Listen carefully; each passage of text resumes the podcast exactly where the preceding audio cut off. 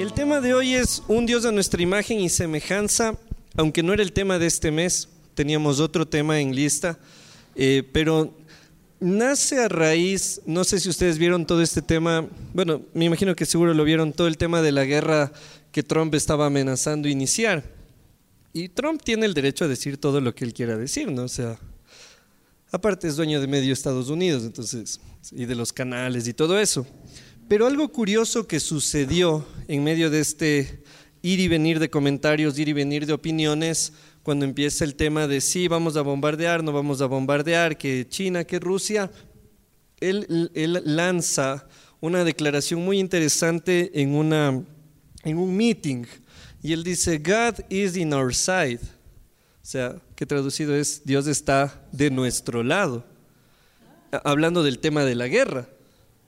Y ahí a mí me empezó a hacer ruido.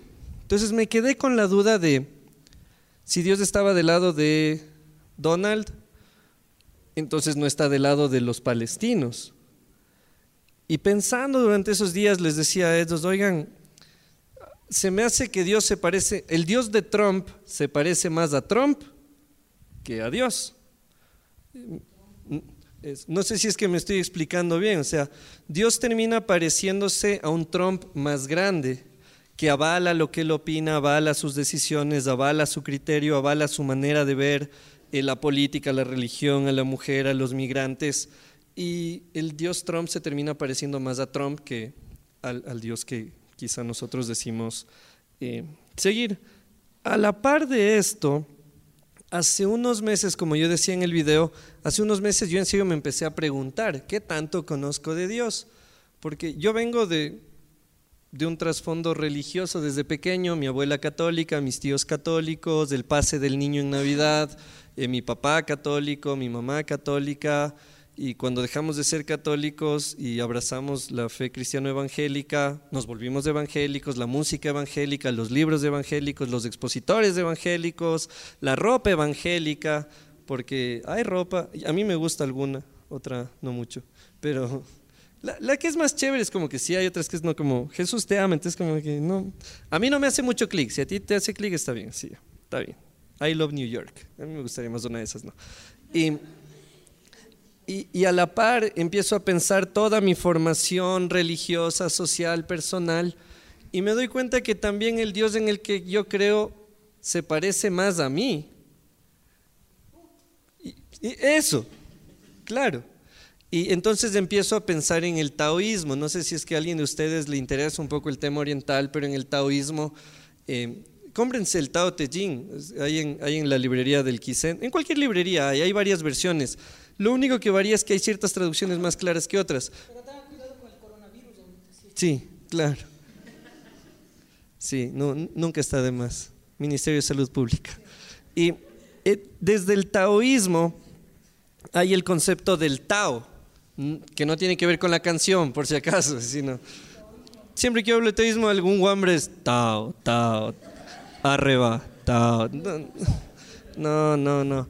Eh, y en el taoísmo hay este concepto del Tao, que es algo que no se puede definir, que es más grande que todo. Y en el taoísmo se habla que si el universo, es grande, el Tao es más grande que el universo. Si el Tao puede ser descrito, entonces no es el Tao. Si el Tao puede ser visto, entonces no es el Tao. Y si el Tao puede ser explicado, no puede ser el Tao. Y cuando yo aprendí sobre taoísmo hace unos años, y claro, cuando a mí me hablaban del Tao, yo empecé a asociarlo con, con, mi conocimiento religioso y dije, me están hablando de Dios. Pero resulta que mi Dios entraba dentro de una iglesia, o entraba dentro de un libro, o entraba en un crucifijo, o alcanzaba en un rosario. Y de repente empiezo a pensar, el Dios que a mí me enseñaron no cabe dentro de los conceptos que he memorizado. Y entonces van las primeras rupturas en decir, Dios es más grande. de hecho, a mi mamá le dije, yo llegué a la casa emocionado ese día. Ya tenía 26, 27 años. Le digo, mamita, yo le digo, mami, Dios es grande. Y me dice, claro que es grande. Le digo, no, no, es grande de verdad. Mi mamá, creyente desde tantos años, me dice, pero Si hasta hemos cantado, tan grande es el amor de Dios. Entonces yo, no, no, le digo, porque de verdad es grande, le digo, porque mira, si Él creó el universo, el universo no puede contenerle Él, entonces Él es más grande que el universo. Y si se comprobara lo que Flash propone de los multiversos, entonces Dios tiene que contener al universo y a los multiversos. O sea, Él no puede ser contenido por nada, porque si fuera contenido por algo, entonces no sería Dios, no sería lo más grande. Y ahí empieza la ruptura con el Evangelio de Flash en, decir, al parecer lo que yo aprendí de Dios no es completamente lo que es Dios. Y en esto, el, en noviembre creo que les conté, para poder dar paso a mis queridos, e, esta historia del elefante y los ciegos, quizá alguno la conoce. Vienen estos libritos de la culpa es de la vaca, eh, sopa caliente para el alma, eh, switch en vaso para el alma y todo eso. Hay, hay en, en una de estas historias dice que a un grupo de personas ciegas les pusieron alrededor de un elefante y le dijeron, describe el elefante. Entonces uno fue y topó la oreja. No les conté ya esta. Sí, ¿no es cierto? Ya para quienes vinieron en noviembre se acordarán. Quienes no les... Es, y te voy a seguir contando. Yo cuento lo que yo quiera. Gracias, gracias. ese es el respeto que hay. Muy bien. Entonces la historia dice que los, cada ciego se acercó a una parte del elefante. ¿no? Entonces uno agarró la oreja y dijo, ah, es como una sábana un elefante. El otro le agarró la trompa y dijo, ah, es como una manguera. Otro le agarró la pata y dijo, ah, es como una columna. Y otro le agarró la, la cola y dijo, es como un plumero. O sea, y ninguno tenía una visión completa, pero tampoco tenían visiones incorrectas. Pero al definir algo desde nuestro limitado conocimiento, podríamos caer en el error de denominar o de empezar a definir al decir, Dios es esto. Y quizá nos equivocamos porque capaz es más que eso.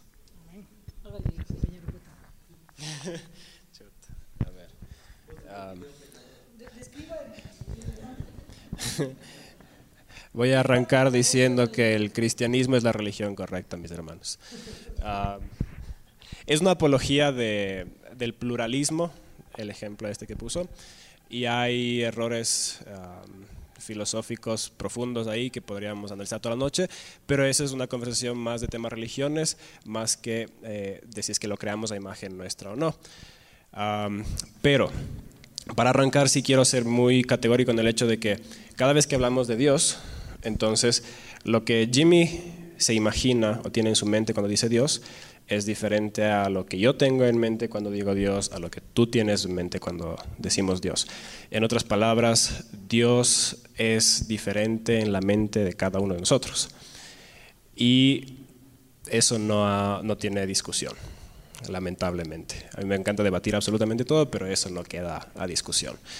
Porque al fin y al cabo existen cosas que podemos medir y poner en prueba y empíricamente intentar como que categorizarlo, y eso es lo que se dedica a la ciencia, pero hay cosas que no son científicas y no pueden ser eh, sujetos a eso. Entonces hay conceptos abstractos.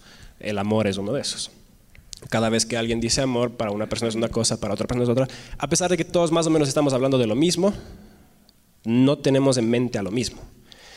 Y me encantó que hayas mencionado el tema de lo más grande de lo más grande, porque el simple hecho de que seas un chico que se crió en Quito y no ha salido de sus 10 cuadras, eso significa que tu mundo, tu capacidad de imaginar el mundo es más pequeño. En otras palabras, el Dios de una persona que ha viajado alrededor del mundo y ha conocido culturas es un Dios más grande que el de un muchacho que se ha criado en Cotocollado toda la vida.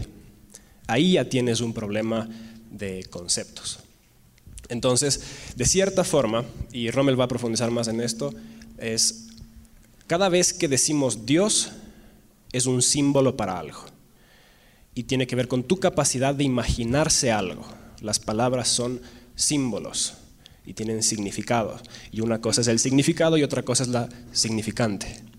Entonces yo podría hacer una apología de la filiología, pero tengo que traducirlo a, tengo que hacer una defensa de la ciencia de las palabras. Eso es una apología de la filología. Entonces, eso es defender el amor a las palabras y las precisiones que hay en cada uno. Y no sé si les pasa a ustedes, pero cuando uno va creciendo, uno va dándose cuenta que está discutiendo con alguien, está debatiendo con alguien, y de repente te corrigen en tu definición de una palabra que siempre has venido utilizando, y luego quedas como tonto porque utilizabas socializar como algo que es para divulgar información o un proyecto o algo. Socializar significa repartir el costo de algún proyecto entre los miembros involucrados. Por eso es el socialismo. Entonces, ese es el tema. Cuando vamos creciendo, vamos adquiriendo más palabras y mientras más palabras tenemos, mejor podemos representar el mundo que nos rodea. Y mientras más precisos somos en el uso de las palabras, más preciso es nuestra descripción del mundo. En otras palabras, la filosofía, ser filósofo es como ser un artista y las palabras son los colores. ¿Cierto? De cierta forma, mientras más vocabulario tienes, mejores cuadros puedes representar, más complejos. Y Dios es una de esas mega palabras, mega abstracciones que significan cosas muy diferentes en diferentes culturas, pero también pueden significar cosas muy diferentes entre la comunidad de cristianos y puede significar cosas muy diferentes entre los que estamos aquí. Por eso es que es importante, y aquí es donde Chesterton dice que mientras más alta es nuestra teología, más refinada nuestra doxología, o sea, adoración. Porque el que tiene un Dios como el de aquellos ah, predicadores del Evangelio de la Prosperidad, tienen un Dios que realmente está para servirles a ellos, entonces su adoración a ese tipo de Dios es muy conveniencialista y mucho de tratos, trueques. ¿Qué le puedo ofrecer yo a ese Dios para que me beneficie a mí también, para que me bendiga económicamente, para que me deje entrar a la universidad? Pero un Dios que es, filosóficamente hablando, SMG, el ser máximamente grande, como San Anselmo lo puso, entonces ya cambia totalmente la relación y por ende la adoración con un Dios así. Así que si partimos desde el hecho de que Dios y por ende lo que creamos, porque creo que el problema, no podemos analizar realmente el problema de si es que Dios existe y nos crea a nosotros o si es que no existe y sino que la humanidad lo crea a Él. Creo que eso queda un poco fuera de nuestro rango, pero sí podemos hablar de nuestro proceso de crear a Dios mientras hablamos de Él. Porque ustedes saben que le pueden escuchar a un pastor 10 años y dicen, bueno, el Dios de este pastor no, no me produce nada, la verdad.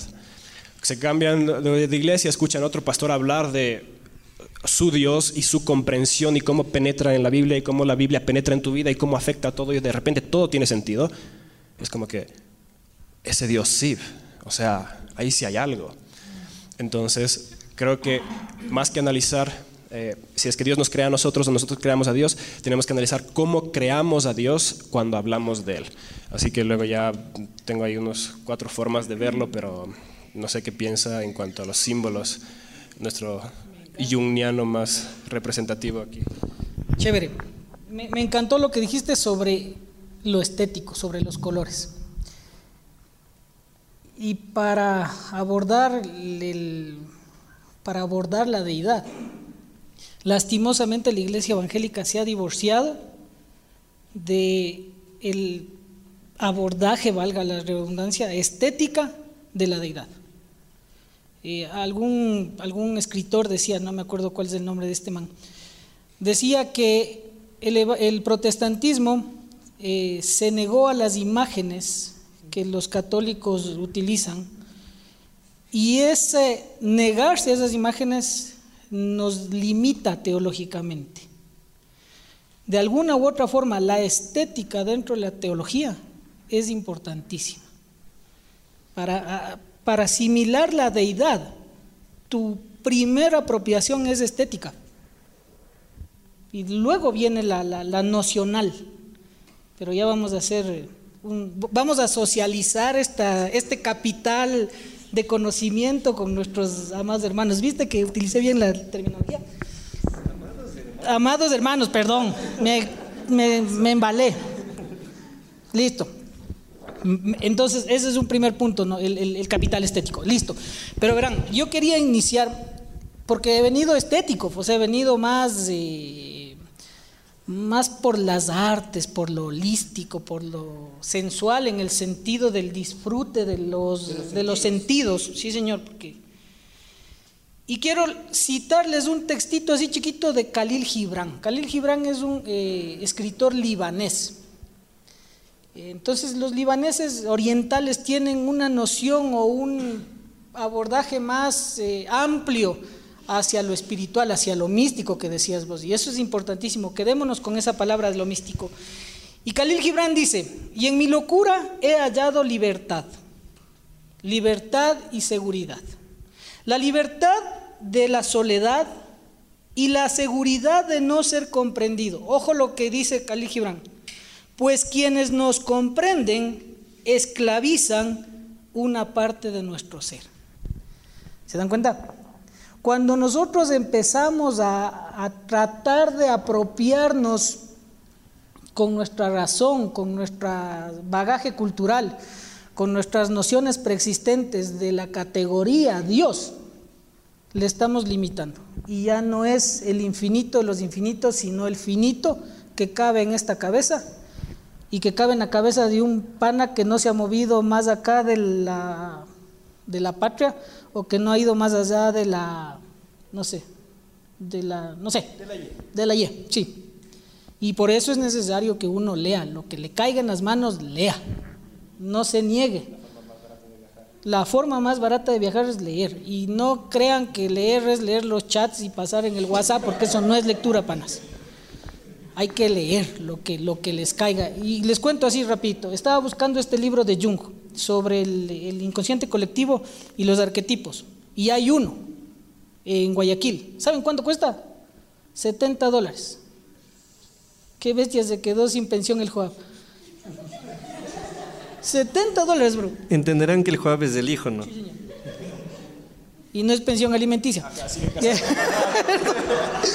Pero bueno, entonces, el tema es este, ¿no? Hay que empezar a apropiarse estéticamente y volver a esos rudimentos que la religión preestablecida nos quitó para imponernos una agenda que ya venía con un trasfondo de producción. Ya ya me meto a otros ambientes, pero tengo que decirles, perdónenme.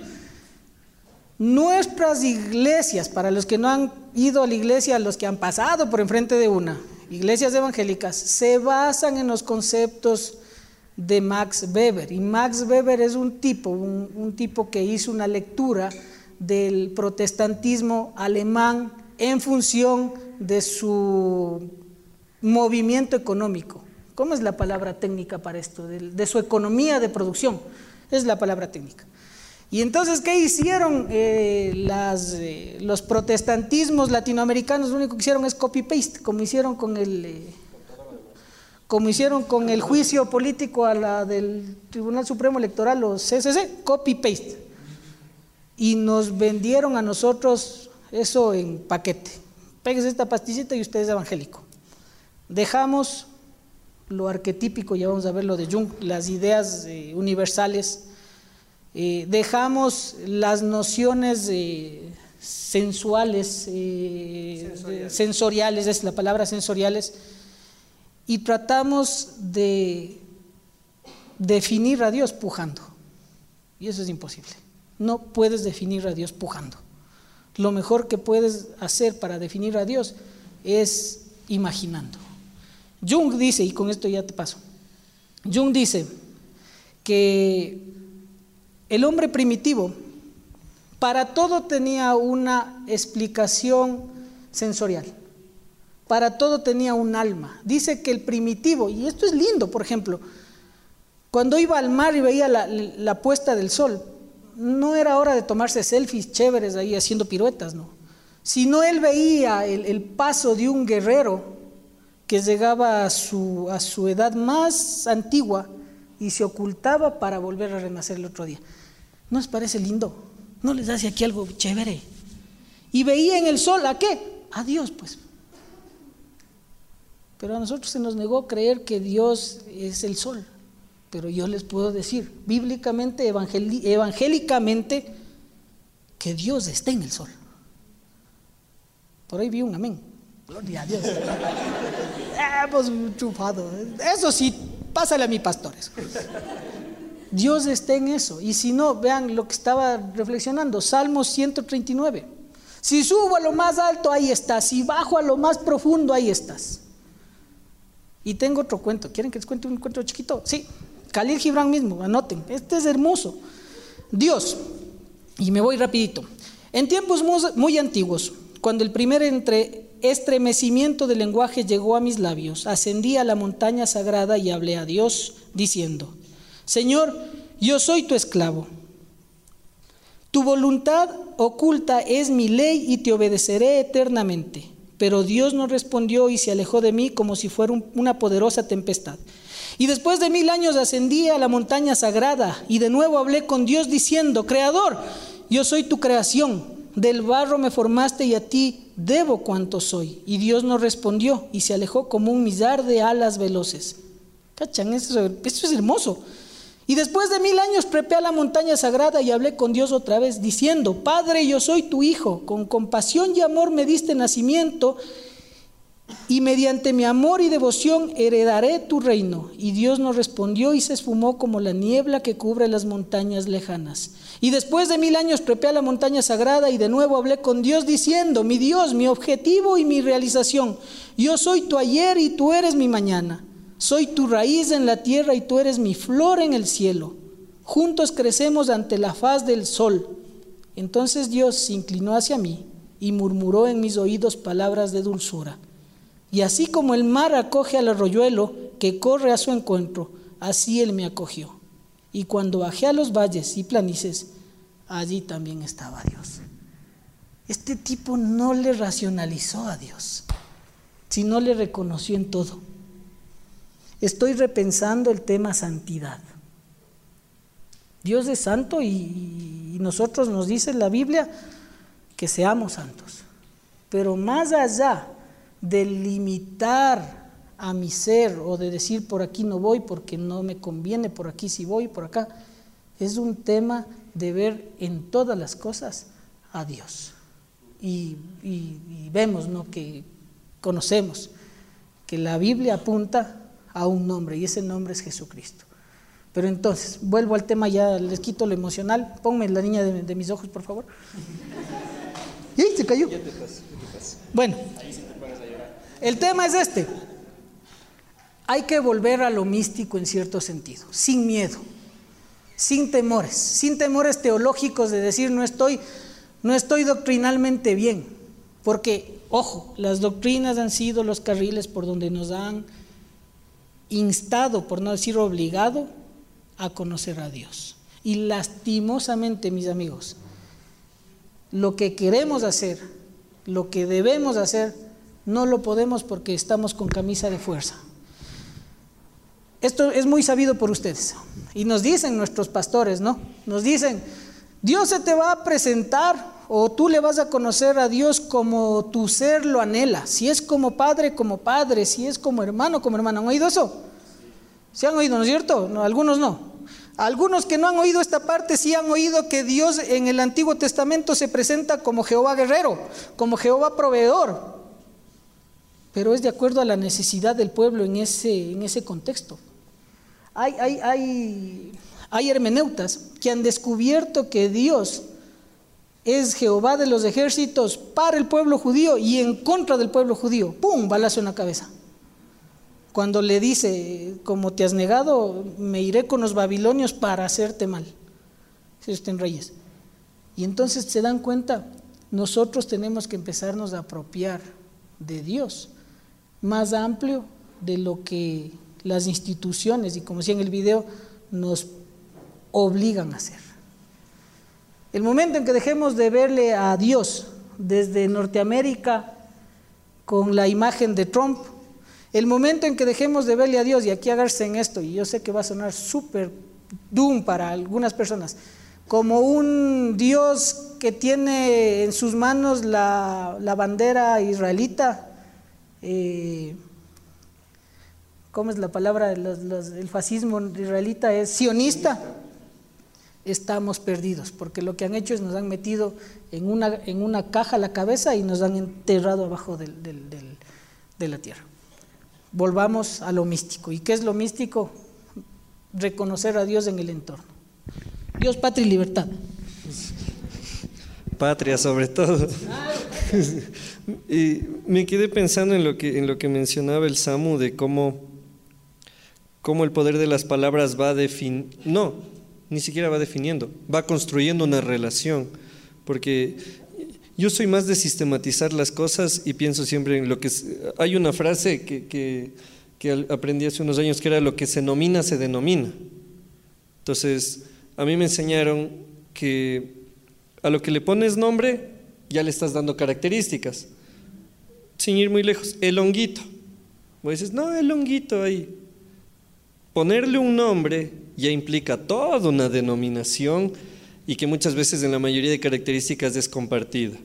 Eh, no, es que es negro. No, es que el man es del sur. Entonces, ¿dónde, está mi Brian querido? Ahí está mi, mi amigo Brian. No, él se llama Brian en serio. Sí, y, estábamos conversando, el Brian es el que nos apoya este año en el, en el tema del sonido. Y, llegó con la mochila abierta. Y entonces me dice, chuticas, la mochila abierta y la compu. Le digo, pero es que vos eres del sur, no te roban. Entonces, jijiji, jajaja. Pero hay toda una. Si hay una nominación a la gente del sur, hay toda una denominación de lo que eso significa. Y creo que la. O sea, pienso en la invitación del SAMU en el crear relación a, través de las palabras, pero eso implica partir desde cero, en lo posible. Pienso en el Génesis 1, que sin duda lo habrán leído, y yo por lo menos no creo que el Génesis 1 es literal, no creo que es pecado pensar que no es literal. O sea, yo no creo que se refiere a seis días de lunes a sábado. Y si es, está bien, Dios me contará en el cielo. O sea, le diré, Dios, yo no creía que eran seis días. Y sí, claro, eran seis días. Aparte, ¿cómo pueden ser seis días si en el día cuatro recién creó el sol? O sea, si los días se definen en función de la rotación de la Tierra, los 23 horas 56 minutos y 4 segundos frente al sol, hasta el día 4 todavía no había sol, entonces no podían ser días de 24 horas. Quienes han leído Génesis 1 y no se dieron cuenta de eso, tranquilos, nadie se da cuenta. Otra cosa que no nos damos cuenta es que Dios nunca creó el agua. Dios separó las aguas de las aguas, pero nunca creó el agua. Y eso es un tema de cosmovisión israelita. Ellos creían que la tierra estaba suspendida sobre fuentes de agua.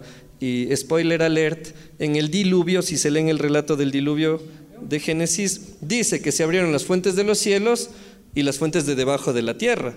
Dice, ¿cómo las fuentes? Es que los judíos creían que debajo había agua y no estaban equivocados tampoco, o sea, hay agua debajo de la tierra. Entonces, volviendo al tema de Génesis 1, más allá del tema de si es literal o no, yo no creo que Génesis 1 es un, un episodio de National Geographic. Lo que yo sí veo, y es lo que el Somo acabó acabó de decir, es un Dios creando con las palabras. El logos que Juan 1 habla, ¿no? En el principio era el verbo, era la palabra, pero no la palabra como texto, sino era aquel que con la palabra lo creaba todo. Y, y quis... Si es que vemos que estamos creados a imagen y semejanza, a diferencia de todo lo demás, lo único que puede hablar, crear con las palabras, es el ser humano. O sea, los animales no pueden. Es verdad. Pueden mostrar expresiones de afecto, pero somos nosotros los que decimos, loco, eres, me encanta tu barba, eres un genio. Y el otro, pucha, soy un genio. O sea, las palabras construyen mundos. ¿Quién es el, el por excelencia de las palabras? Se me acaba de ir. No, no Chomsky, se me acaba de ir. El que siempre sale en análisis del discurso. Saussure. Saussure, échenle un ojo a Saussure, él siempre habla de las palabras y en alguna de las frases que él tiene, él dice eso, o sea, las palabras construyen mundos. Todo el mundo construido nuestro está construido en función de las palabras. Mi hija no salga, ¿por qué? Porque te roban. Porque le da chiflón. Porque te, eso, por el coronavirus. El, el Rommel contó al inicio, para, para quienes llegaron despuesito, estaba subiendo en el ascensor de aquí y una persona asiática estornudó. No, yo, a mí no me consta que era chino, entonces yo digo asiático, así. Con facciones. Entonces, claro, las palabras construyen mundos. No te acerques, ¿por qué? Porque el man es mala onda. Y dentro de eso también entra lo que el Samu decía y lo que el Rommel menciona, este tema de lo profundo de un término al momento en el que uno dice, yo creo en Dios, y para mí quizás esto está significando haberle visto en el atardecer, pero para otra persona está significando un sistema que le lastimó y que oprimió a su familia. Entonces, me queda zumbando full lo que dice el Samu con respecto a la creación del a la creación o a la, al establecimiento de relaciones con las palabras, porque Dios no nos denominó, o sea, no nos nominó ni denominó, Él creó. Vas a hacer esto, y en función de la relación se fue construyendo todo. sí es interesante porque en la Biblia sí te habla de que les dio nombre. Y, ese es el punto, verás.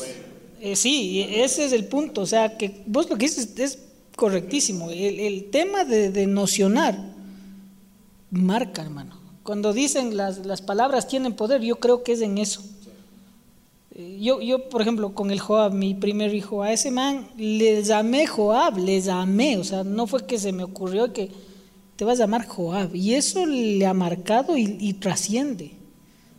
Eh, y es un tema así, y el otro día con, con Avi, una amiga que tenemos en común, le decía, dale nombre a tu hijo. Entonces ya no sabía cómo se llamaba el pelado todavía. Le decía, dale nombre a tu hijo. Y me decía, pero no sé cómo se va a llamar.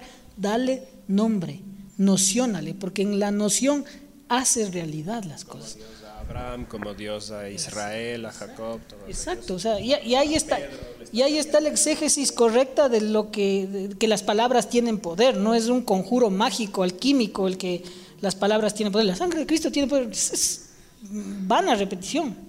La palabra tiene poder porque nociona, porque crea. Y eso es lo que se perdió con el, con el posmodernismo que la, la palabra se hizo muy relativa. Juan 1.1, ¿qué dice Juan 1.1? Ya me olvidé. El verbo. En el principio era el verbo y el verbo era con Dios y el verbo era Dios. ¿Qué es el verbo? Y una buena traducción no dice verbo sino palabra, que es diferente. Logos. Ajá, el logos. Y entonces con el posmodernismo la palabra pan, antes no era muy así, ¿no? Pero ahora la palabra pan tiene un montón de significados. Si dices que ganas de un pan, te pegas un pan. Si dices que pan que eres, eres un pan, eres un, pan. Y, Para mí eso es ser torta. Eh, torta, ¿me viste? Más rico todavía, que, ganas de una torta, Simón. Igual no. la misma palabra que estamos conversando hoy, conocer, por ejemplo. Ah, sí, conocer. Son, son palabras y, y las palabras nocionan, y eso es interesante. Pero, sin embargo, antes las palabras no eran muy limitadas, cuadradas, banales, sino que dependían también de nociones, nociones estéticas y, sensoriales. Aba, la palabra aba. El hebreo es muy onomatopéyico. O sea, es uno de los idiomas más onomatopéyicos, que significa que básicamente dependiendo de el sonido que hace o lo que sea, entonces se genera esa palabra y por ende es muy emocional, o sea, realmente hay mucha tripa, mucho seso, mucha emoción detrás de cada palabra que se habla porque es una representación auditiva de la realidad que le rodea. Sí, cacharon, no. Lo que es onomatopéyico, no. Más fácil es cómo le ponen los chinos nombre a los hijos. Le botan pim pum paj. Así se llama el pan. Salazar. Pim pum pac Salazar. Sabes que yo escuché, no, es, no sé si es cierto en este caso, no, no tengo tanta aproximación con lo oriental en este caso, pero a mí me contaron que en ciertas culturas, no me acuerdo si eran japonesas, por eso prefiero decir orientales o asiáticas, porque no me acuerdo, era que decían, ¿y cómo se llama tu hijo? Y decían que todavía no le habían puesto el nombre, pero ya, ya nació hace dos meses. Decían, sí, pero estamos esperando mirar cómo es él para poder ponerle su nombre. Entonces, a mí me, se me hizo raro, ¿no? Porque era como, aquí es más bien, te pongo el nombre y compórtate en función del nombre. Entonces, Jimmy, Jimi Hendrix, así, Jimmy, Jimmy Swagger, luego Jimmy Neutron, o sea, pero nunca es un nombre serio. Jimbo, eso, o sea, va mutando. Que no es igual que si te ponen Alfonso, que es como, Alfonso, es como, Ignacio. Sí, pero, sí, pero Dios te dio claridad, entonces. Entonces, en, esto que me contaban, decían que, por ejemplo, les ponen nombres como mar profundo, que para mí era como, ¿Qué, qué, es? Y me decía, claro, porque el mar, el mar profundo, tú le puedes ver muy tranquilo, pero por dentro tiene mucha fuerza. Y yo, ah, brisa del verano. Y yo, pero ¿y qué tiene que ver? Y me explicaban las características. Eso. Alma bendita, Sharoncita se nos fue. Claro, o sea, entonces el tema de la palabra es, es muy fuerte, pero hay algo que ustedes los dos mencionaron y que me gustaría que puedan desarrollarlo más también, que es el tema de lo mítico. Porque un tema también con, con Dios en la actualidad es que el cientificismo nos está empujando a que todo sea comprobable. Y, y no todo es comprobable. O sea, puede ser explicable desde ciertos aspectos. Un amigo me mandó y me decía, no, es que el amor realmente es una, es una serie de reacciones químicas. Y no lo dudo. O sea, a nivel hormonal puede ser eso. Pero no somos únicamente como la propaganda de Sprite decía, un saco de hormonas, un caldo de hormonas al acecho. No, somos más que eso. Entonces, además de las hormonas, el amor, como decían, se puede explicar de otras maneras y va a llegar a un punto donde es inexplicable. O sea, yo, yo no entiendo y jamás entenderé por qué mi perrita la nieve, que ya tiene como 12 años, se despertaba a las 3 de la mañana cada que yo llegaba a la casa tarde y venía a la puerta como a saludarme. O sea, alguien puede decirme, sí, Jimmy, pero es que desde la psiquiatría se entiende y desde las neurociencias podemos ver que aquí esto se está conectando. Sí, genial, no me importa. El, este, este, sí, este cientificismo de que todo podamos crearlo, explicarlo en una caja Petri, nos está quitando esa capacidad de contemplación.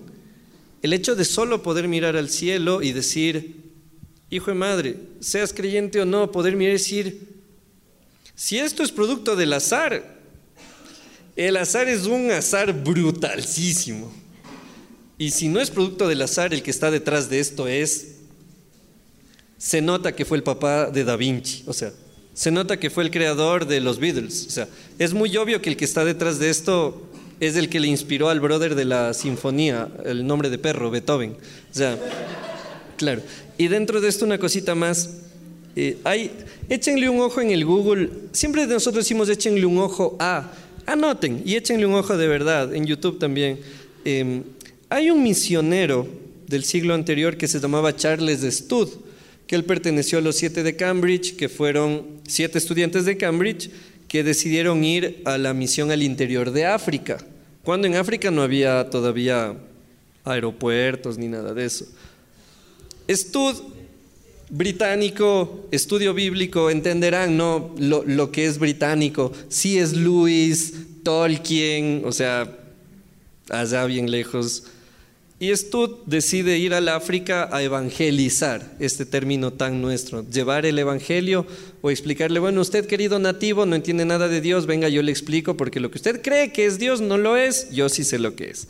Llega Stud a una de las comunidades después de varios meses de viaje, se sienta con los nativos, va días, días, días, hasta ir encontrando estas maneras de comunicarse, porque tampoco es que hablaban inglés o sea, en mucho de África se habla inglés, pero estamos hablando de que él fue a pueblos al, interior, claro, nativos. Eh.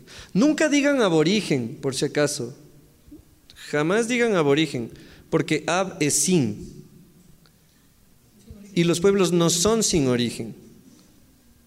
Todo pueblo tiene un origen. Entonces, ese término aborigen es decirle vos no eres de ahí. Entonces, por eso es preferible decir pueblos originarios o pueblos nativos. Entonces, eh, ese es con el auspicio de la uva. Eso, me enseñaron allá. Y llega Stud, varias semanas, varios meses, empieza ya a encontrarle los términos con la gente, alguien que medio entendía inglés, genial, chévere, les empieza a hablar de Dios. Entonces él, todo Charles Stud, todo el misionero que era, igual fue un crack, tienen que echarle un ojo a la vida del man. Y empieza a hablarles de Dios, hablarles de Dios, hablarles de Dios. Y el jefe de la tribu le dice, aguanta, nosotros sabíamos de ese Dios. Entonces Stud se queda como, pero si aún no te evangelizo. Entonces ellos le cuentan y le dicen, no, dentro de lo que nosotros creemos, siempre nos imaginamos que un Dios así debía existir. Y ahí entra la contemplación, lo mítico y lo místico. El tema de conectarnos con Dios, sí, a través de lo que nos han enseñado y entender ciertas doctrinas y lo que se desee, pero comprender que, que Dios no está limitado a, a nuestros libros. O sea, ni siquiera la Biblia. No dirán eso. Eso. Pero sí, o sea, la Biblia nos habla de Dios, pero la Biblia no logra contener a Dios. Dios es más grande que la Biblia que habla de Él. Entonces.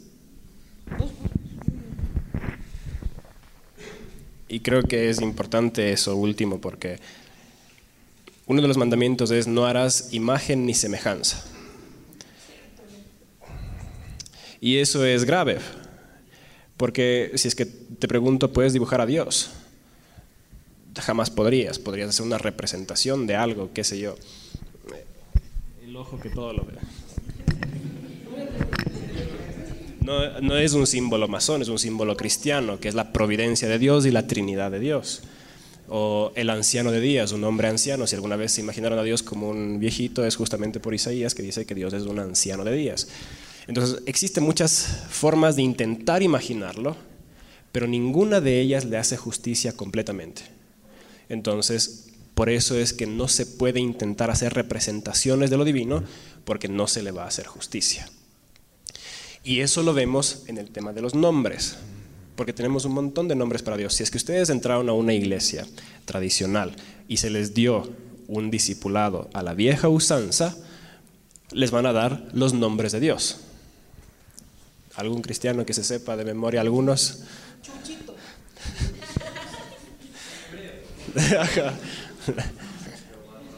Rafa, que es sanador, ¿no es cierto? Nisi, mi estandarte.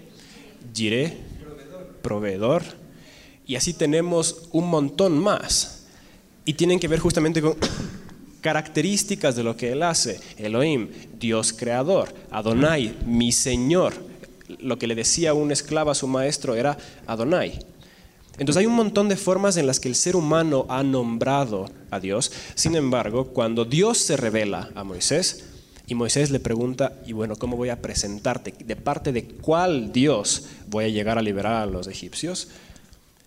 Él le da un nombre que es, yo soy el que soy, y así me conocerán por los siglos de los siglos.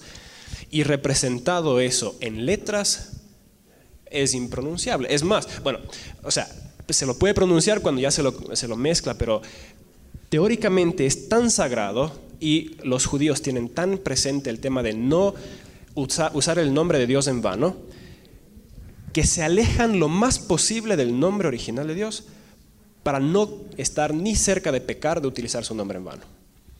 Entonces, claro, ahí está el Yahweh que se mezcla ya con la palabra Adonai, que es Señor mi Dios, y un montón de cosas. Pero cuando Dios se nombra a sí mismo, dice, yo soy el que soy. Y también lo hace Jesús en el jardín de Getsemaní. Y se caen los, los guardias, que es un tema de que cuando Él pronuncia su propio nombre, el nombre de la divinidad, hay un impacto físico que es interesante. Pero ese es el primer plano que nosotros como cristianos, y si no eres cristiano, entonces puedes ya ir cachando de que eh, hay como que formas de describir a Dios y lo que Él hace y sus atributos, y eso es como parte de los nombres, pero jamás Jehová es solo proveedor, jamás porque eso sería limitarlo a, ser básicamente eso. Y jamás va a ser solo sanador, jamás va a ser solo protector, sino que son un montón de nombres y aparte hay los nombres de Jesús y un montón de cosas así. Entonces, ninguna de esas palabras es una representación completa. Y eso es lo importante aquí. Así como no podemos dibujar o esculpir o tallar a Dios porque no le hace justicia, de la misma forma, con los nombres que nosotros le pongamos, jamás va a hacer el todo, no va a cubrir el todo. Y por eso es que tenemos la primera categoría, y quiero hablar de cuatro. La primera es los nombres y atributos que están en la Biblia, y muchos de ellos son cosas que Él hace y son temas muy puntuales, por así decirlo. Pero si es que Dios es tan grande, no se puede llegar a, o sea, a Él se debería poder llegar no solamente por la vía de la Biblia o por la vía de la teología, sino a través de las ciencias, por ejemplo. O sea, cuando uno escala en las vías de la ciencia, uno tendría que llegar a toparse con Dios si es que realmente Dios es tan grande como decimos. Uno de los principales biólogos del mundo, microbiólogos del mundo, dice que ah, soy cristiano y el laboratorio es mi templo, lo cual es fantástico. Y yo creo en un Dios que es tan universal que realmente se puede llegar a todo lado y por eso es que hago filosofía. Y la filosofía es una de las que intenta justamente dar nombre y denominar a Dios. Y ahí hay un montón de diferentes vainas con las que podemos arrancar. Y ahí está el SMG de San Anselmo, el ser máximamente grande. Si es que lo más grande que conocemos es el universo y Dios trabaja en nuestro mundo, ¿está dentro de nuestro universo? Si es que está dentro de nuestro universo, significa que el universo es más grande que Dios. Y la máxima realidad no es Dios, sino el universo que lo contiene. Si creemos que Dios creó el universo, si creemos que Dios es eterno, por ende está fuera del tiempo, si creemos que Dios es omnipresente, o sea, no lo contiene el espacio, entonces significa que la matriz que es nuestro universo no lo contiene, está por fuera de. Y esa es la definición que yo puse cuando hice el video. Dios es ultra mundano.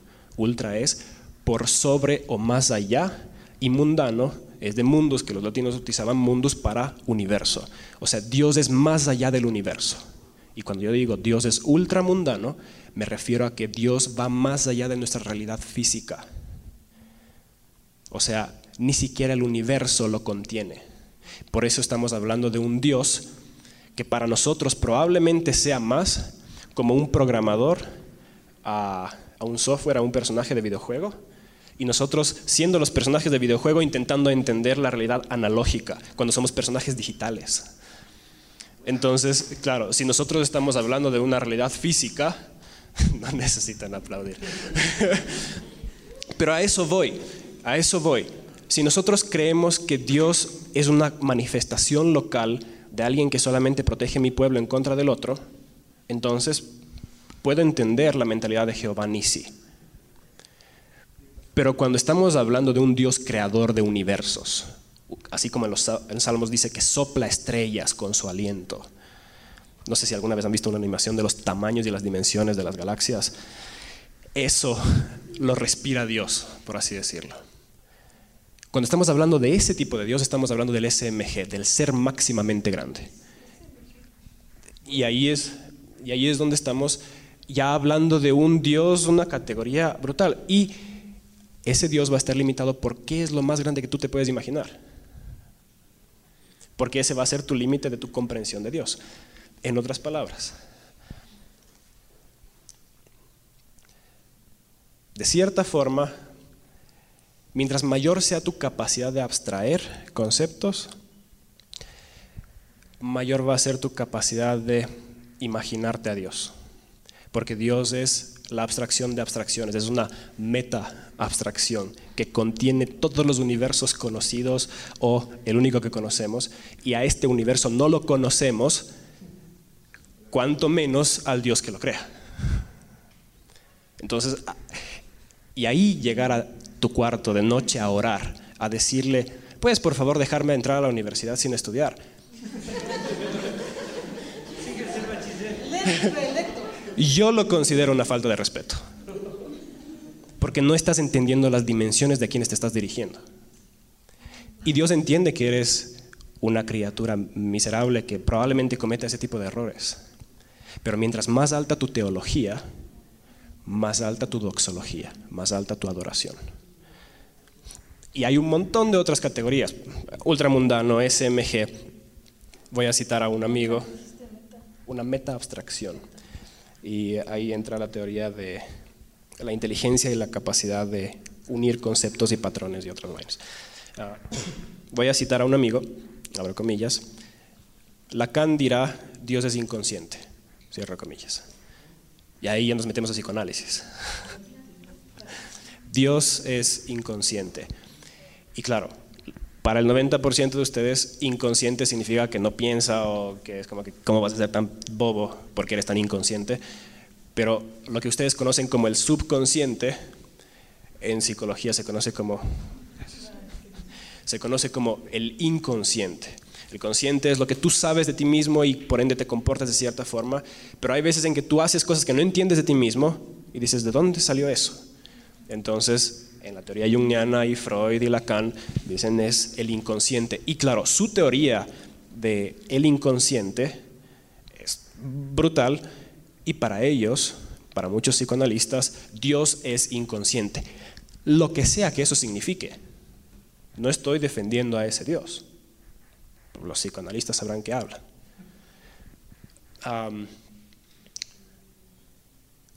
el, dios de Einstein, el dios de Baruch Espinosa, los matemáticos. Baruch Espinosa crece en una familia ortodoxa judía y entonces con un montón de religiosidad él llega y dice, es muy limitante este Dios, no, no es suficiente. Y en su libro de ética, él básicamente termina diciendo, Dios es todo lo que nos gobierna y lo que nos gobierna son las constantes del universo, las leyes universales. Y ese es el Dios de Einstein. Así que si ustedes postean imágenes en Facebook de Einstein diciendo cosas cristianas, no está hablando del Dios judeo-cristiano, está hablando de las reglas que rigen el universo. Es el Dios de los matemáticos.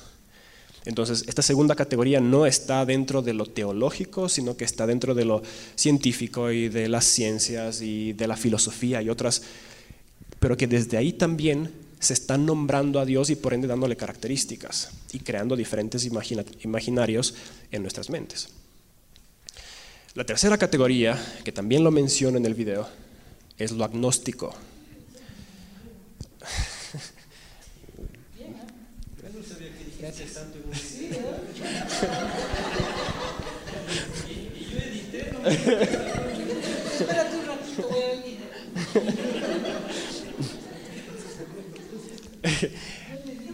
Lo agnóstico es una forma de, eh, una posición intelectual. Lo agnóstico es decir y tener la humildad suficiente de que no puedo conocer el absoluto. Nuestra mente humana no puede entenderlo todo. Y puede ser un agnosticismo en cuanto al tema del conocimiento general, pero generalmente tiene que ver con el conocimiento de lo divino. Entonces, yo digo que probablemente ustedes sean agnósticos, admitan su posición como agnósticos, si tienen la humildad suficiente de reconocer que como cristianos no podemos conocer el absoluto que es Dios. Es una posición agnóstica y es una posición de humildad reconocer que uno no puede conocer la totalidad de Dios. Y claro, entendemos agnóstico como aquel que no reconoce que existe Dios o que si existe, solo le falta evidencia. Sí, es una posición también, pero es más profundo que eso. Y esta posición agnóstica tiene que ver justamente con el nombre de Yahweh. O sea, le damos nombre a lo innombrable. O más bien, lo innombrable se nombra a sí mismo, pero no nos permite utilizar su nombre. Lo cual es complicado. Y ahí entra la teología apofática que es la teología negativa. En otras palabras, la teología busca el conocimiento de Dios y describir a Dios y entender a Dios, pero la teología negativa asume esta posición de que no podemos conocer de Dios a nivel cognitivo, por ende, podemos solamente conocer lo que no es Dios. O sea, podemos hacer un método de descarte. Si esto es todo lo que existe en el universo, todo lo que podría jamás existir, podemos nombrar estas cosas de acá que sabemos que no son Dios y de cierta forma por descarte lo que hay afuera es Dios. Esa es la teología negativa, es la teología apofática, una posición de humildad teológica de reconocer que no puedo limitar a Dios a mi mente, pero al menos no he de adorar aquello que es o no es Dios. Y eso es denso también es como, y tú pusiste el ejemplo de, los agujeros negros. Los agujeros negros, o eras tú, tú. Ah, es que conversamos. Claro, sí, sí, sí, sí. No aquí, pero otro día conversamos. Los agujeros negros, hasta hace unos meses, era solamente teoría. no sabíamos realmente si es que había o no, porque nunca se había visto empíricamente. Por eso la primera fotografía que ustedes dicen, ¿cómo le limpio esta pantalla que no se ve nada? Esa foto, esa primera foto, es la primera vez que el ser humano tiene la capacidad de ver un agujero negro. Y de cierta forma, podríamos decir que Dios es como un agujero negro porque realmente no podemos entender su esencia o comprender su núcleo, cómo funciona, pero vemos que por alguna razón todo orbita alrededor de él. O sea, podemos ver esa franja de luz que está alrededor. Y eso es lo que dicen los psicoanalistas. El inconsciente no existe, no es real, pero podemos entender todo lo que lo, rodea. O sea, el, eh, el, inconsciente es el vacío dentro del florero, pero el florero es lo que le da la forma. Entonces Dios de cierta forma es tan... Si Dios fuera un Dios alcanzable para la mente humana, no sería necesariamente digno de adoración o de contemplación, porque lo que se entiende pierde su magia, como bien dice el cientifismo. Entonces, cuando estamos hablando de Dios, hay un factor místico, un factor realmente misterioso que queda fuera nuestro, y por eso es que otra de mis definiciones de Dios es incognoscible. O sea, es no tenemos la capacidad cognitivamente de entenderlo. Y luego, ¿a qué rayos nos reducimos? Entonces tenemos los nombres, tradicionales de él, del Antiguo Testamento en especial. Tenemos las categorías filosóficas, científicas, psicoanalíticas. Tenemos esta posición de no poder conocerle. ¿Y cómo nos reducimos? Creo yo, Emanuel. Otro nombre. ¿Cierto? Emanuel es Dios con nosotros. Jesús es Dios con nosotros y no voy a explicar mucho más porque sé que son demasiado inteligentes. Explícalo más. Con eso ya no voy el domingo al curso.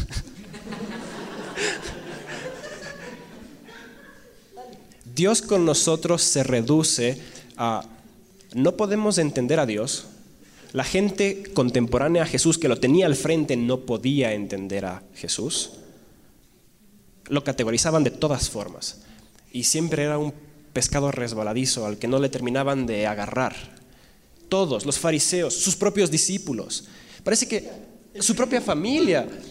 Los, parece ser que las poquísimas personas, por ejemplo, eh, esta mujer prostituta que derrama su perfume, es de las pocas personas que realmente, sin entender, termina entendiendo. Y esa es la belleza de Manuel. No entiendo, pero no importa. Porque con su presencia basta. De cierta forma, es la relación madre e hijo de pecho. Cuando el guagua de pecho está diciendo mamá o mamá, lo que sea, no, ni siquiera entiende que está nombrando la relación madre-hijo. Solamente sabe, es un, un vocablo pragmático porque necesita atención, entonces sabe que haciendo ese ruido va a tener la atención de la madre pero no importa que no sepa articular quién es su mamá o que no tenga la capacidad de entender de que la mamá tiene que trabajar para conseguir un sueldo, para poder pagar las, los biberones y así, para poder cuidar del guagua. No importa que no entienda, el tema está en estar junto a la madre, porque la mamá sabe. Y ya está. Para mí eso es el nombre perfecto para describirlo a él y entender, lo único que necesitamos entender está en Jesús y Jesús es Emanuel, Dios con nosotros. Entonces ahí termina estando lo único importante. Amén, vamos a orar. No, o sea, lindo, brother. Lindo lo que dijo, no, cuidado. No, o sea, de verdad, es, ah, es como decíamos una vez en uno de los Biblia y Filosofía, aquí es como que hay que Casémonos dos horas y meditemos en lo que escuchamos. Bueno, quienes mañana van en bus a la U pueden ir, igual tienen dos horas para ir así. O sea, le, diste en el clavo, loco, y, viste que, la noción madre es la noción por excelencia. Más aún los, los, pueblos andinos. Nosotros somos, aunque las el otro día me, me corrigió, somos más matriarcales que lo que sea. Y la madre es la noción más íntima y por eso es que estos tipos de publicidad le sacan el jugo, al, le sacan la madre al término madre. Sí, y, es hermoso eso, el, término Emanuel es, hermoso y, ver también esta palabra, vos eres medio alemán, léete esta palabrecita de aquí. Gelassenheit. Eso, ¿vieron? Escuchen. vean los labios, por favor. ¿No le grabas? pero digamos, no, sí está grabando. El Samo es finlandés, ¿no?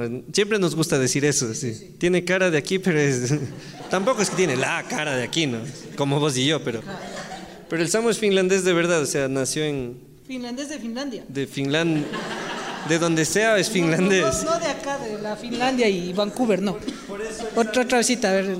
Si quieren grabarle la voz, la boca así. grabarle, filmarle. Ya sé si es que es así. Dilo más. Gelassenheit. Eso. Y esta palabra eh, la,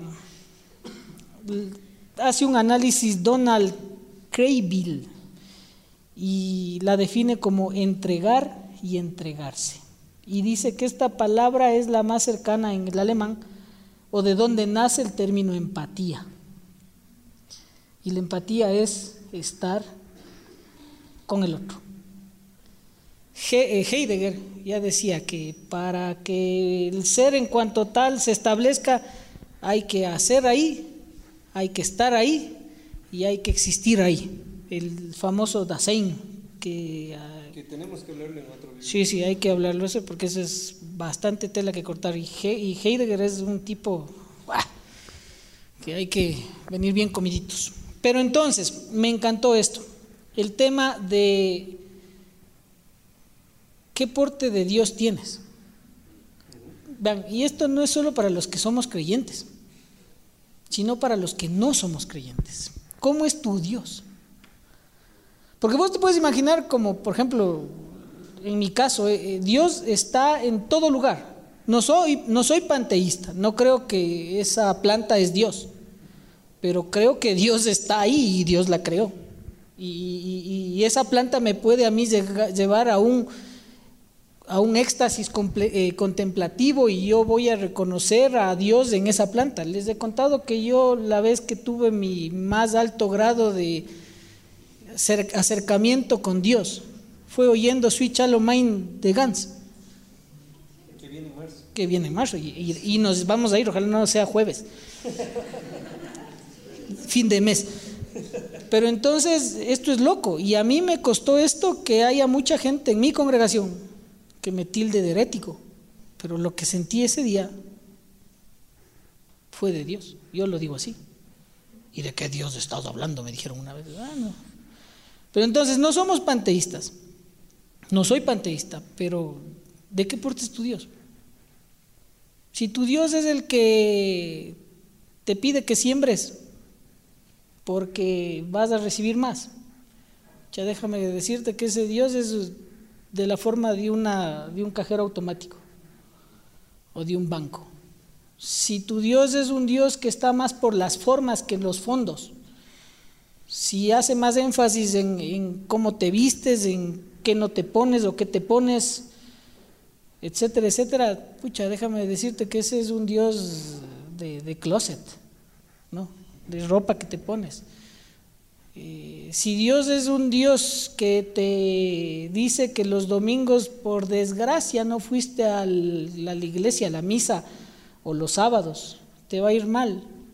tu Dios es un Dios culposo. culposo y un Dios, como Max Weber nos quiere contar, un Dios que te presta algo que vos no puedes pagar jamás y vos siempre vas a estar con el tema de la culpa ahí.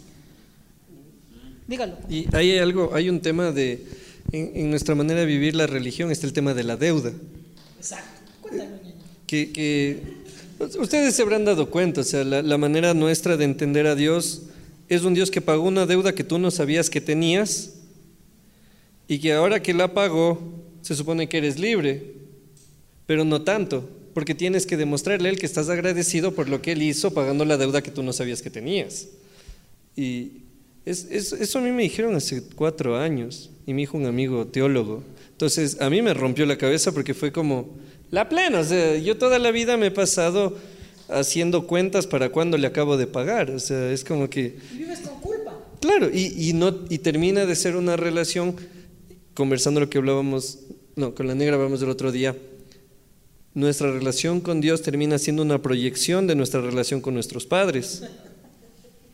O sea, proyectamos sobre Dios las cosas que necesitamos, como dijimos hace un rato, necesito alguien que le dé sentido a mi sinsentido, bueno, creo en Dios.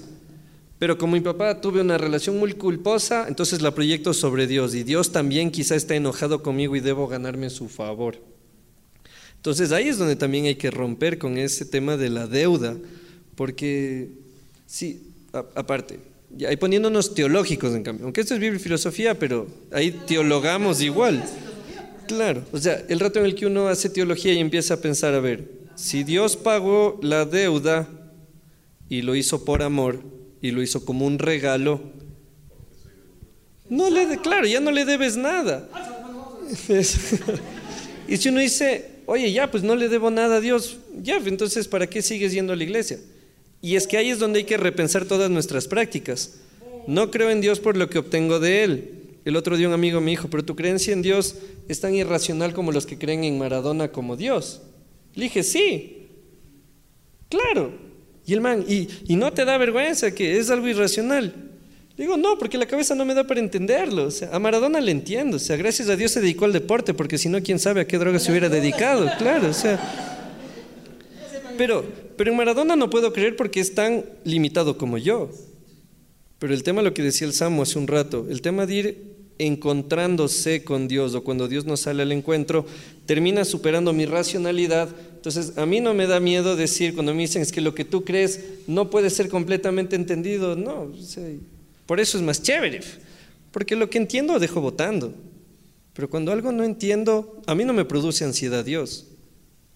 A mí me produce fascinación. Como cuando aprendes un acorde en el piano y luego aprendes otro y dices, hijo de madre, ¿cómo nunca supe esto? Si estaban ahí los mismos 12, las 12 teclas. Y luego combinas con otro acorde y dices, ¿cómo no sabía que este fa le metía un mi y sonaba tan yacero? Y, y luego te enseñan otra armonía y, y para mí, básico, ¿no? Claro, o sea, un fa le metes la séptima mayor, es un fa maxito, o sea, pero bueno. Para mí mi relación con Dios termina siendo eso. Hay muchas cosas en las que va a ser lógica. Y de hecho Biblia y filosofía responde al hecho de poder conectarnos con Dios con la mente. Pero no hay ninguna vergüenza en decir, no entiendo, lo que dijo el Samu, tener la honestidad de decir, no lo entiendo todo, pero igual lo disfruto y no estoy en deuda. Y, y hay- aquí hay un tema, ¿no es cierto? Y, eh, estas, estas conversaciones pueden llamar la atención en muchas personas. Pero esto no es una clase de, de- de- no es un discipulado, no es estudio bíblico. Acá no se te dice irás a orarle al sol mañana, porque no es doctrina. E- Esto es exprimirnos la cabeza y tratar de ver que hay otro universo para conocer a Dios, de la manera en que tú te apropias. Por ejemplo, el, el- el el- Jim dice algo que a mí sí no, no me cuadra mucho, y es porque yo soy tradicionalista en cuanto a congregarme. Entonces yo sí tengo una necesidad, me jala la dirección hacia la iglesia. Pues yo sí voy también. Sí, yo sé, yo sé. Pero por ejemplo, y- ¿viste? Voy después de las canciones porque son las mismas siempre, pero si voy igual. Exacto. Pero entonces nos jala la dirección hacia allá y yo veo en ese, en ese, casi digo en ese mercado, En ese eh, en ese entorno, en ese contexto, veo que hay mucha necesidad.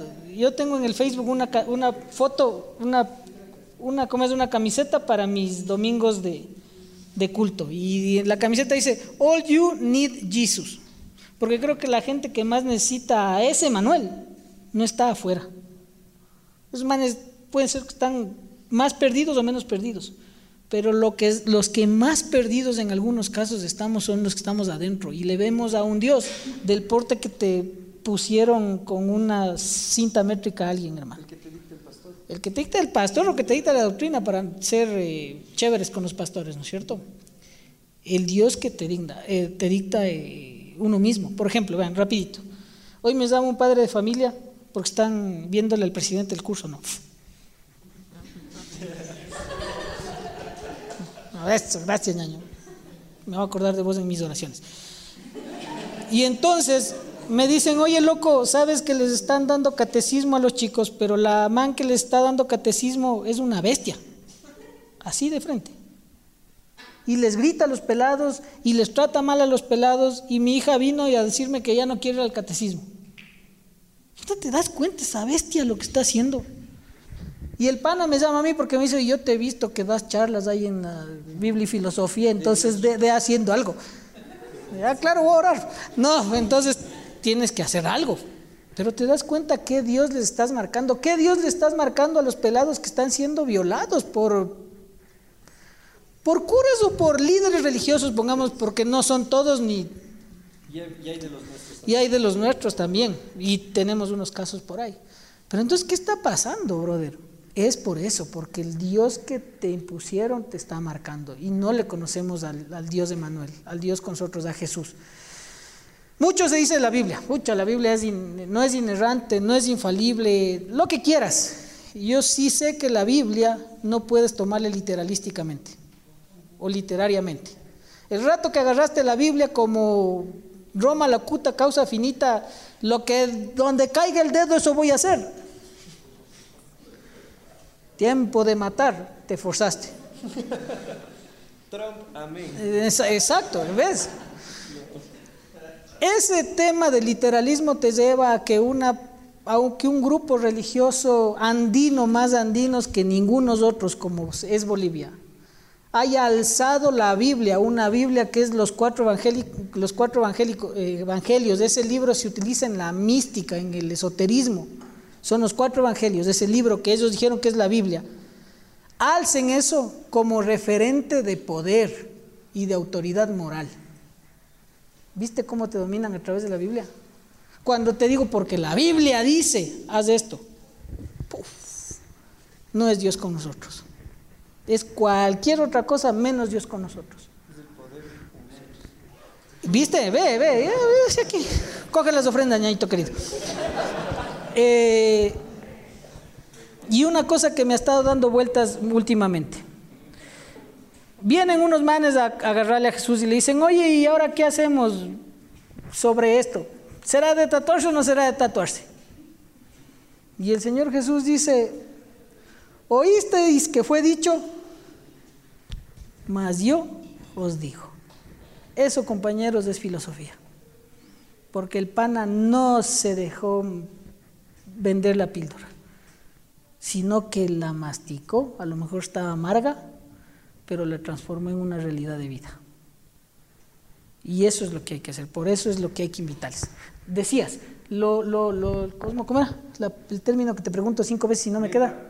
Meta, meta abstracción, meta abstracción, rapidito, eh, Jung, para que no me digan que, que vengo a hablar de memoria.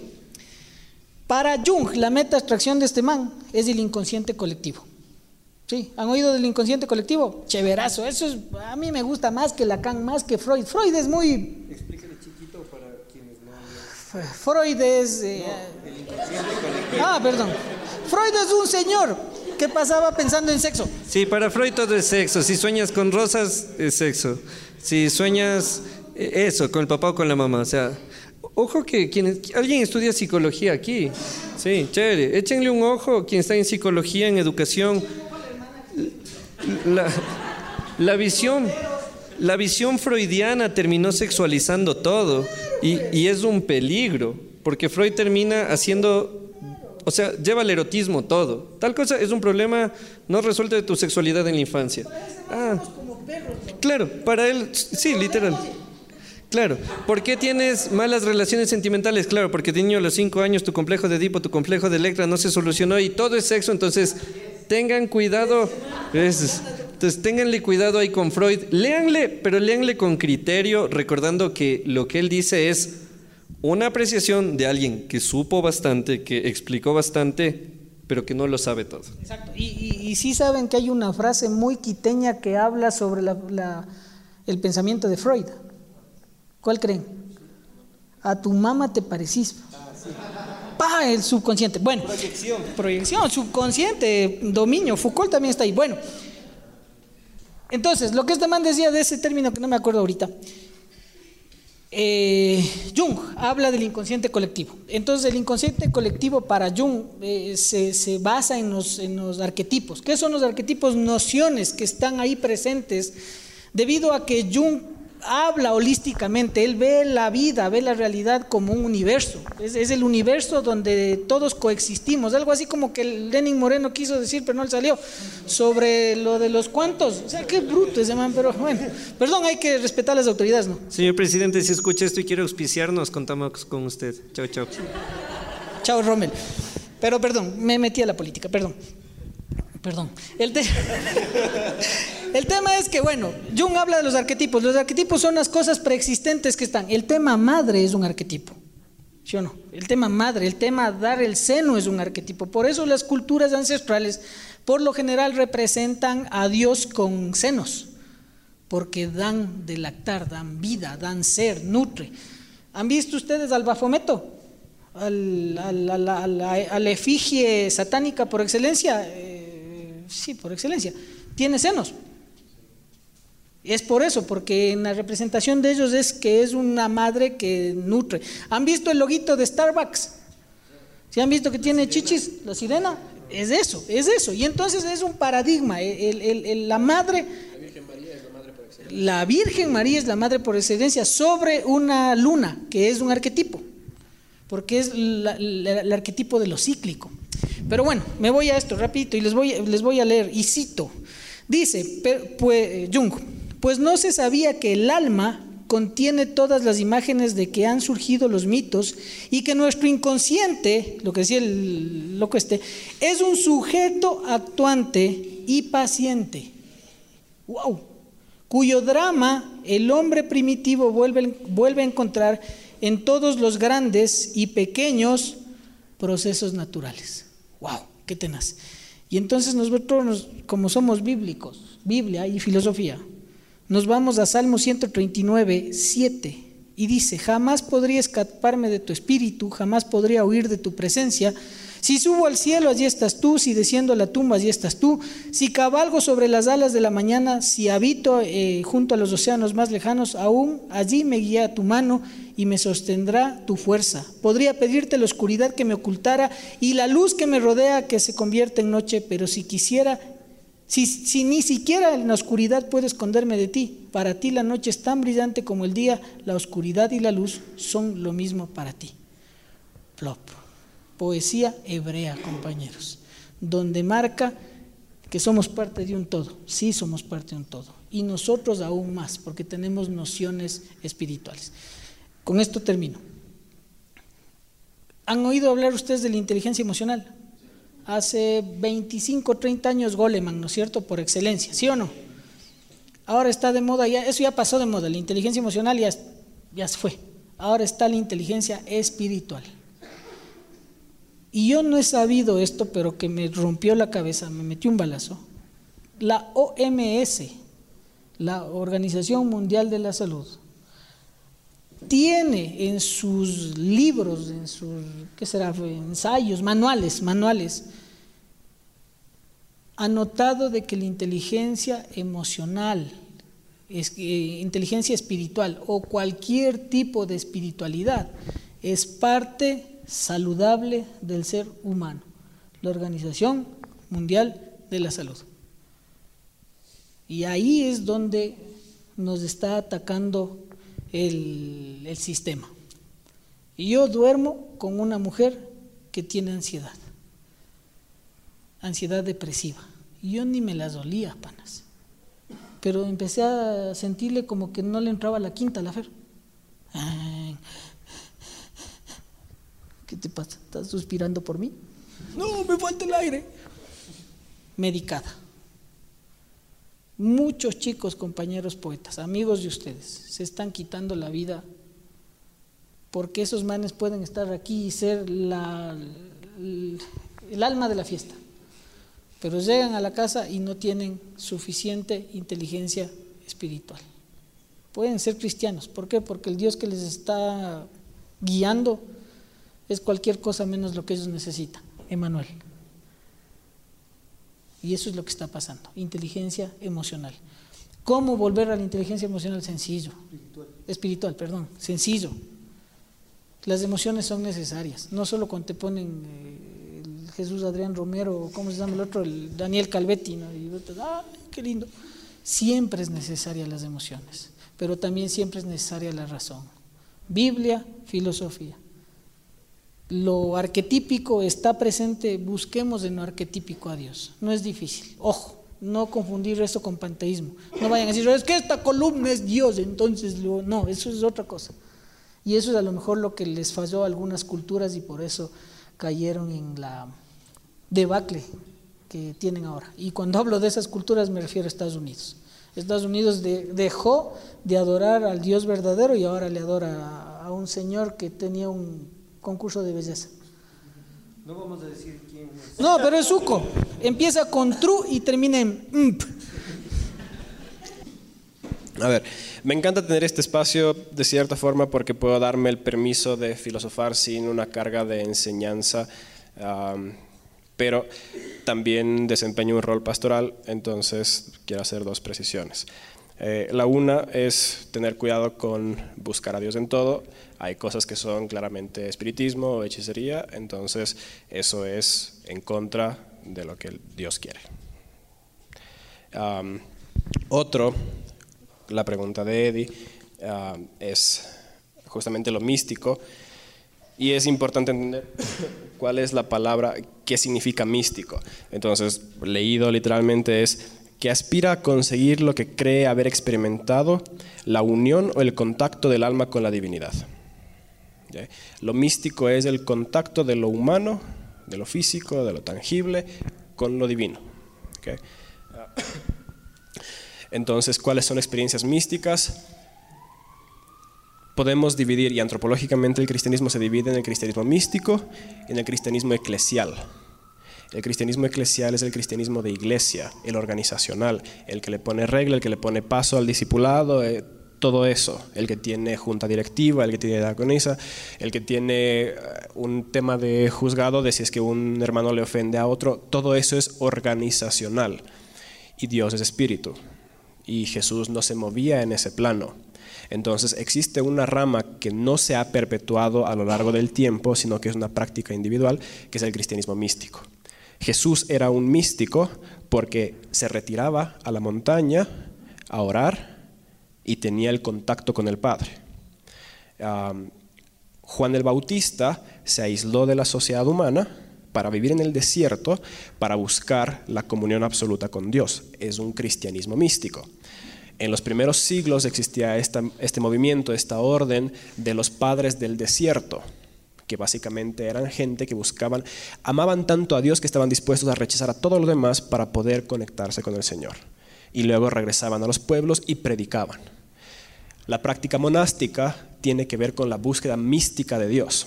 Entonces, cuando yo hablo de misticismo, tengo muy claro este tema del misticismo cristiano que tiene que ver con yo no puedo, y esa es mi trasfondo de, rebeldía cristiana, cómo detestaba el tiempo de alabanza.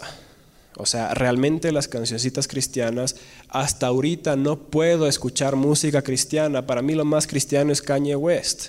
Entonces, esa, protesta ah, en contra de la música cristiana, eh, porque es, es como que yo había orado en casa y y sentía que estaba con el Señor, pero que la situación que sucedía en la iglesia me desconcentraba, no me permite conectarme de la misma forma. Entonces, yo terminé entendiendo que, ok, la vida de iglesia es importante, el cuerpo es importante, el estudio conjunto es importante, porque la mística y la eclesial se equilibran. Porque siempre hay un loco que se va al desierto, se pega sus hongos y regresa todo iluminado. Pero eso no significa realmente que haya tenido contacto con Dios.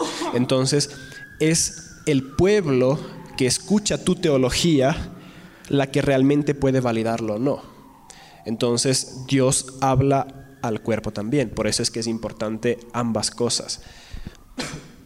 Y para mí realmente lo místico ha terminado siendo un montón de experiencias, pero siempre termina siendo a solas. Eso me fortalece y siento que la mística del individuo hace que la práctica eclesial sea más fuerte.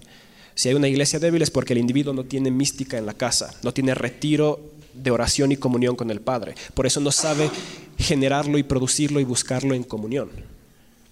Ah, entonces... Y las disciplinas espirituales nacen de la mística. Exacto. O sea, la disciplina espiritual, el ascetismo, el, el rechazar las cosas materiales, el rechazar incluso la vida de pareja y de familia, es, es una práctica de consagración absoluta renunciar a todo para poder estar en libre camino con Dios. Porque Dios es espíritu y no se lo puede experimentar a través de los estatutos de la iglesia. Por más que querramos organizar la iglesia, la iglesia es un cuerpo orgánico espiritual. Y si los individuos que hacen este cuerpo no son espirituales, entonces esa iglesia es más un club o una organización o una institución que un cuerpo orgánico espiritual. Entonces, cuando yo hablo de buscar al Señor en todo, hay una frase brutal que es,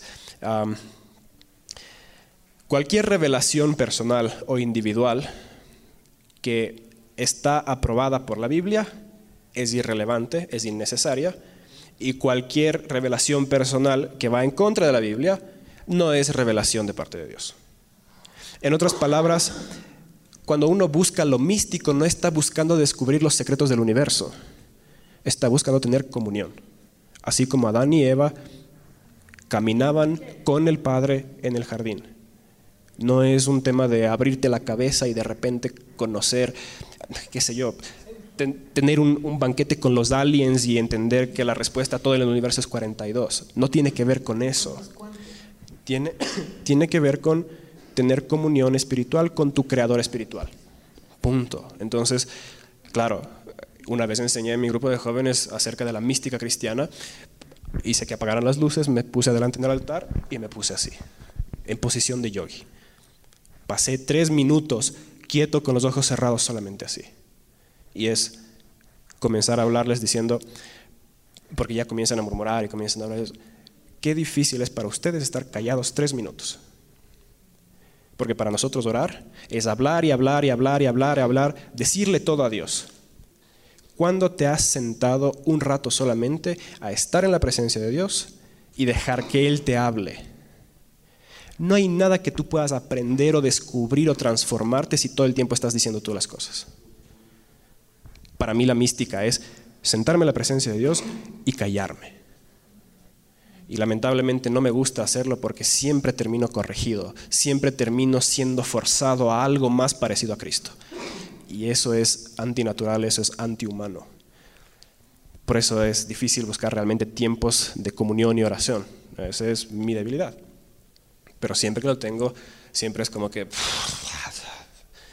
Y lamentablemente no puedo experimentar eso en la iglesia y eso es una de las cosas que eh, es como que mi crítica personal. Pero a menos que yo sea un carbón encendido, es difícil prender a los carbones que están alrededor.